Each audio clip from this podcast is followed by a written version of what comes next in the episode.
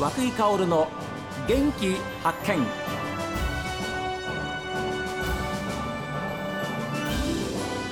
おはようございます。和久井薫です。和久井薫の元気発見。一日の始まりは私が発見した北海道の元気な人と出会っていただきます。今週は農業の話題です。岩見沢市栗沢町で特別栽培玉ねぎを生産している清水農場清水隆弘さんにお話を伺っています。高弘さんは小さい頃からお父さんの背中を見て育ったわけですから、はい、よし大きくなったら玉ねぎ農家になるぞっていうふうな考えはどうだったそうですね、まあ、小学校から少しずつ手伝いはしてたんですけれども、うん、はい。まあ徐々にまあ年齢を重ねていくことに、まあ、やりたいなっていうのは出てきましたね。そ魅力は何ですか？それは高弘さんはそこまでやっぱり決心させたものって何ですか、まあ、長男っていうのもあるんですけれども、はい、やっぱりその消費者とつながれるっていうのがまあなんて言うんですかね。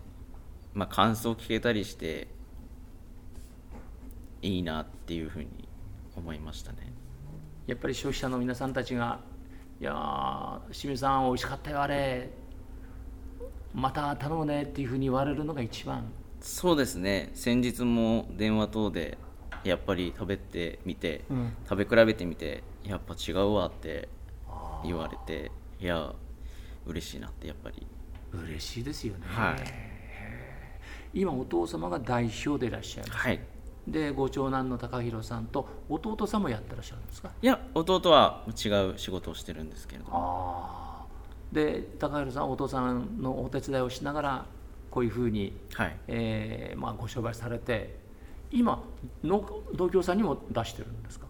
そうですね。メインは農協さんになるんですけれども、えー、まあ、他の業者さんにも出させてもらってます。でもねここまで美味しいよと本当に美味しいんだと思います。でしかも特別栽培という形で育ててるじゃないですか。そうするともちろんスーパーとか農協さんに出すのもいいですけれどもそうじゃない今いろんな例えばネットとかね、はい、そういうななんてうんでしょうやり方があるじゃないですか、はい、おおおいしいものをお届けしますよみたいな、はい、そういうふうな販路も見出してこられてるんですか？そうですね。あの縁あって販売させてもらってます。これご縁こういうご縁ってでも大事ですよね。はい僕はあのちょっと清水農場さんこう見てきて清水隆弘さんのこともああこういうふうに書かれてるんだと思ってたら食いしん坊の八百屋さんが出てきたんですよ、はい、斉藤さん、はい、私もあそこにですね個人的によくあの美味しい野菜がたくさんあるんで、はい、行くことはあるんですけど、はい、なんかすごく僕それ見てあ清水農場さんの清水隆弘さんとすごく僕の距離が近くなったんですけど本当ですか？あの斉藤さん豪快な方ですから。え斉藤さんのところに出すきっかけは何かあったんですか？インスタグラムでですね、えー、僕があの、まあ、営業っていうか、はい、かけまして、えー、それで斉藤さんが来ていただいてそれからこちらに来ました。そうですはい。まあ、早くからあの7月の末から出荷してるのもあって、ええ、まあ、その間あの早い玉ねぎ探してるってことだったんで、はい、まあ、もしよければということで。ああ。あのまさしく斉藤さんにはもうぴったりのあので出会いだったと思いますよ。こちらの清水さんちの玉ねぎなんかは。で玉ねぎも普通の玉ねぎの色と、はい、紫色のがあります。はいありますあります。はい。これはあれですか？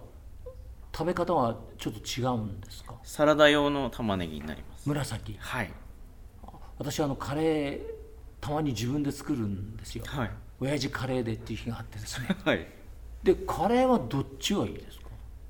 やっぱりあの黄色の普通の玉ねぎの方。がいいですか、はい、はい、あでもサラダは紫色の、はい、そうですね。例えばホイールに包んでね、はい、ああいう食べ方も僕他の家でやってもらったことあるんです。あれも美味しいですよね。そうですね。焼肉とかにホイールに包んでやって、うん、あの火にかけたら美味しいとかっていう人もいますし。当然清水さんのお宅の食卓にはいつも玉ねぎが乗ってるんでしょうね。毎日です。どんな食べ方されてます奥様？どんな料理作ってます？いやーいろいろなんですけれども、ええ。そんな 代表に出すような名前はないです。でもサラダ紫色なんかは本当にシャキシャキしてはい。美味しいですよね。いやいやそういう意味では本当にあの玉ねぎ私も好きなんでこれからもですね、えー清水さんちの玉ねぎをちょっとあのお付き合いさせていただこうかなっていうふうに思ったりするんですけれどもさて玉ねぎ以外にはどんなものをお作りなんですか？小麦と大豆を作ってるんですけれども、はい。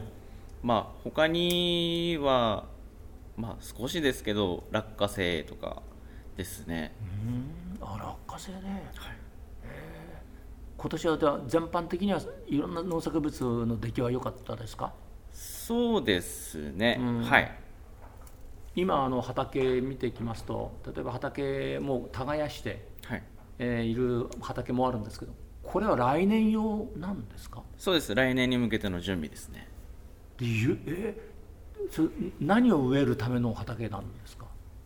まあうちで言ったらあの玉ねぎの後に玉ねぎ作ってたところに麦をまいて、うん。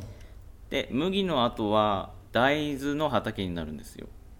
はあはあはあで大豆の後に玉ねぎをやるので、まあ、3年に1回のペースであの輪作といってあじゃあ同じ土地同じ土でははい。毎年作らない？はい。そうです。でそれが3年に1回。そうです。うわーじゃあ手間のかかる逆に言うとそれだけ土地がないと。そうですね。玉ねぎ大量には作れませんよね、はい。はあ聞いてもいいですか？どのくらいのんあの畑の広さなんですか、えっと札幌ドームで言ったら3から4個分ですね。それが玉ねぎの？全体ですね。全部の農作物の、はい。はいいやいやあ畑が札幌ドームの3個から4個分、はい。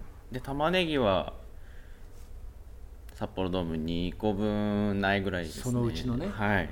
に2個分ないったってその半端な半端な広さじゃないわけですから。でもそれを3年に1回ずつはい。回していく、その作業も大変ですね。そうですね。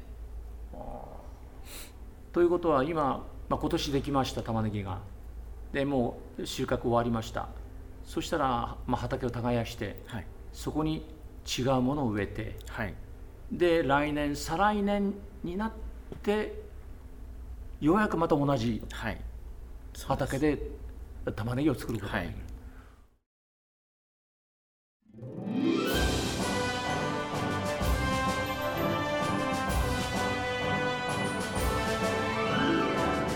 さあ皆さんからのメッセージはこちらです。メール元気アットマーク STV.jp genki アットマーク STV.jp ファックスは011-202-7290おはがきの方は郵便番号 060-8705STB ラジオ和久井薫の元気発見までです。この後は北海道ライブ朝耳です。今日も一日健やかにお過ごしください。